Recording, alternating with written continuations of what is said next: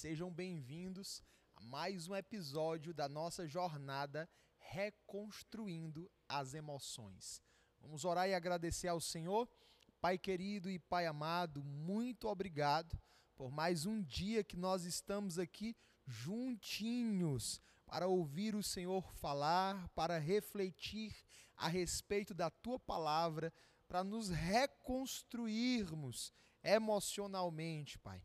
E, acima de tudo, transicionarmos da cultura do mundo para a cultura do reino, para que a nossa vontade ela não seja feita, mas a tua vontade, Senhor, a tua soberana vontade, ela seja feita aqui na terra, assim como é no céu. Amém, amém e graças a Deus. Vamos de Bíblia, Romanos capítulo 8, versículo de número 28 diz o seguinte: a palavra de Deus: Todas as coisas cooperam juntamente para o bem daqueles que amam ao Senhor. Amém? Quantos aqui amam ao Senhor? É. Então, provavelmente, diante dessa pergunta, se você ama o Senhor, você levanta a mão, você reage positivamente porque você entendeu desde pequenino, desde a tenra infância, que você tem que amar a Deus sobre todas as coisas. Mas a verdade é que interiormente, na nossa estrutura interior, muitos de nós não amamos de verdade.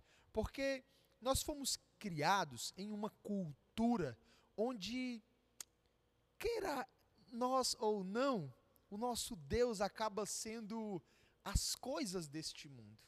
Por isso que a palavra do Senhor vai nos ensinar que o Deus deste século tem cegado o entendimento de muitos. Deus com D minúsculo.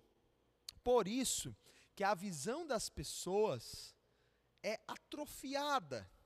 Na verdade, não é visão, é vista. Você vai ver o apóstolo Paulo nos ensinando que ele não caminha por vista, mas ele caminha por fé. Uau, que tremendo isso! Como isso é poderoso!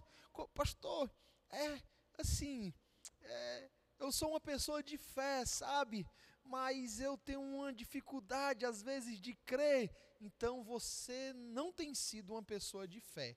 Você foi feito para ser mas as coisas desse mundo têm atrapalhado você de romper e viver o teu propósito, de desatar naquilo que você foi criado para viver. Você foi feito sim para ser uma pessoa de fé, mas mas você tem sido movido pelas circunstâncias, pelos problemas, quando as coisas começam a apertar, você se estressa, você começa facilmente começa a ter crises de ansiedade, fica preocupado de uma tal maneira que começa a passar mal, sente dor de cabeça, não dorme, ou então dorme demais. Olha só que loucura, gente. Na cultura do mundo, é isso que acontece. Porque as coisas desta vida, elas acabam, queira nós ou não, elas acabam se tornando o nosso primeiro lugar elas acabam ficando em primeiro plano.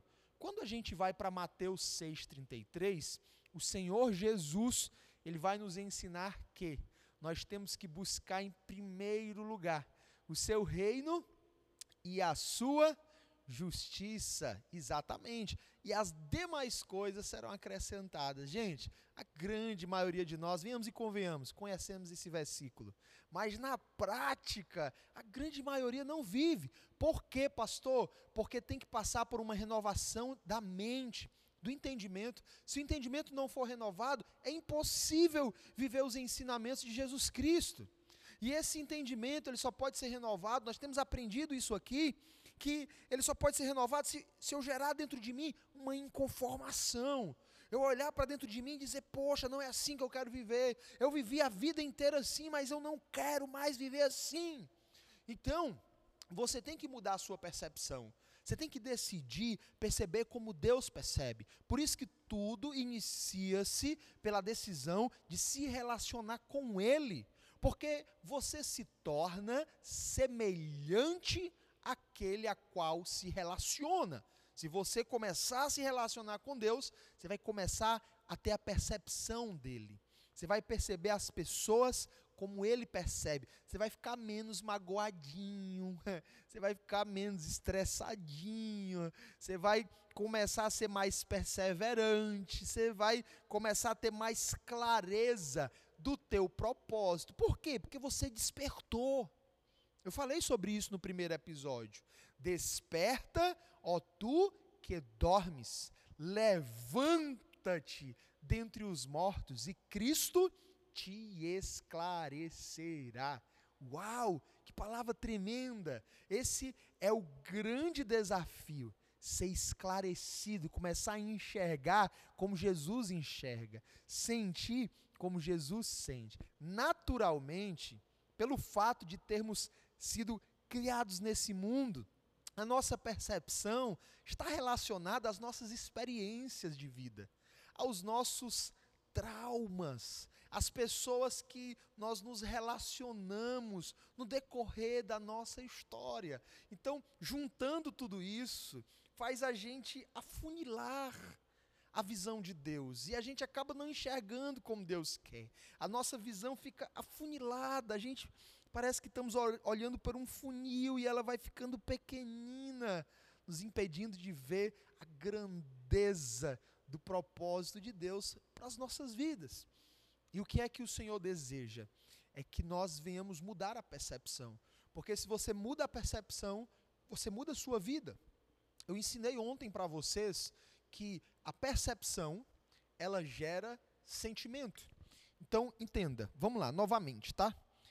Pezinho de percepção, ok?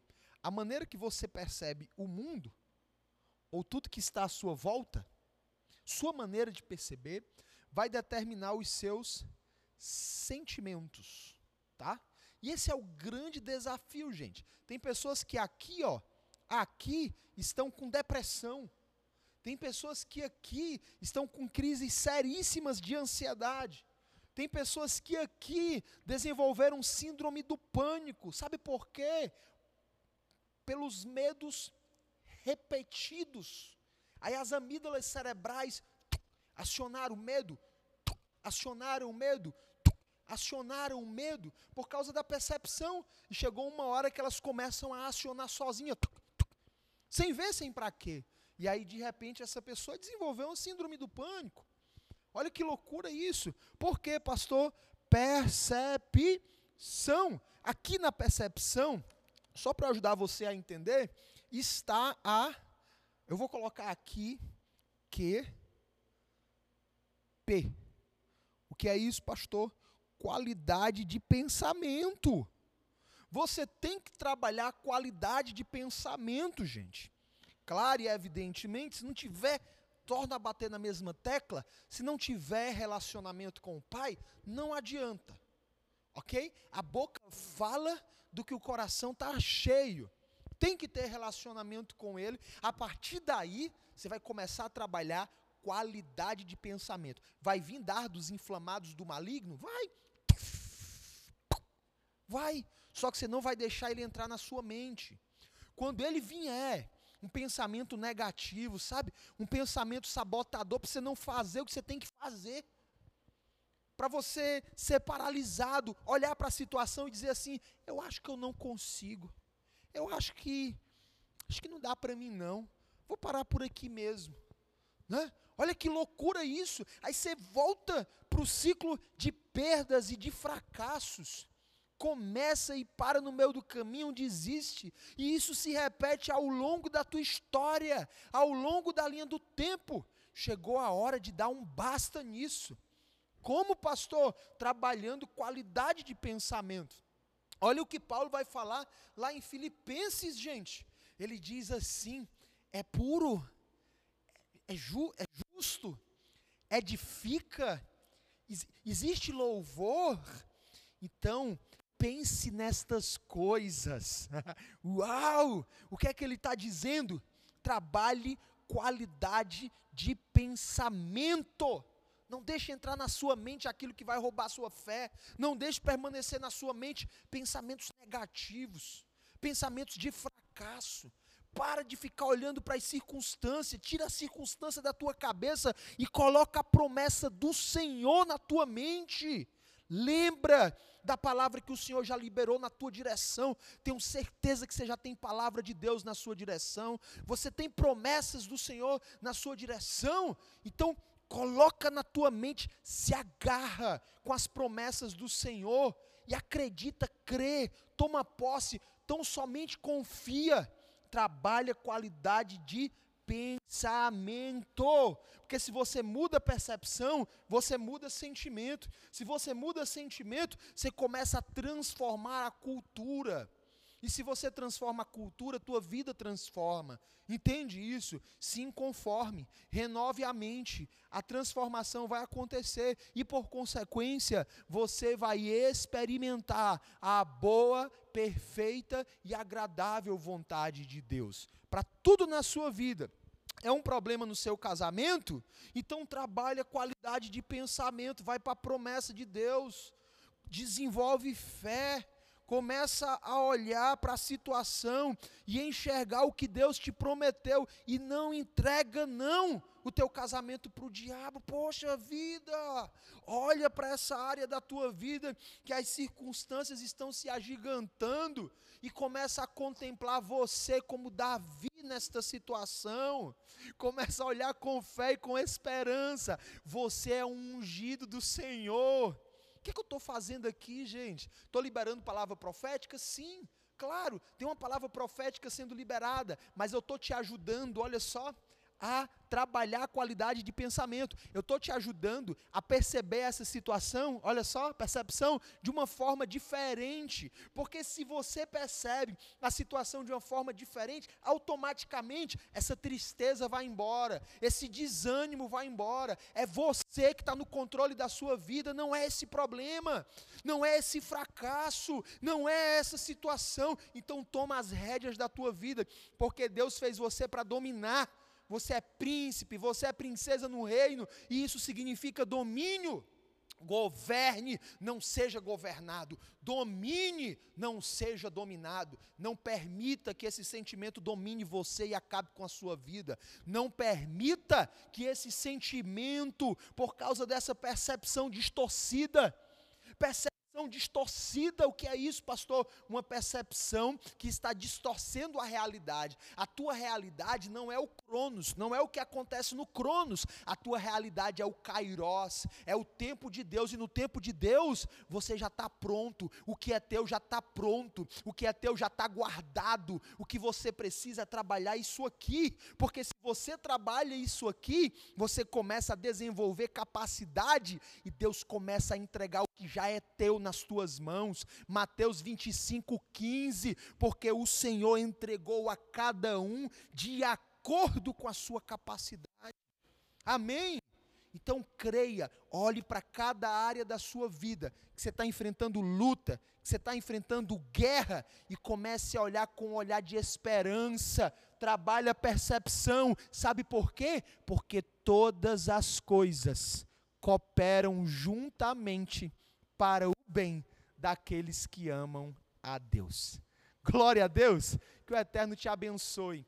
Essa é a palavra de hoje, que ela seja por semente no teu coração e produza frutos de transformação, de restauração e de transição da cultura do mundo para a cultura do reino.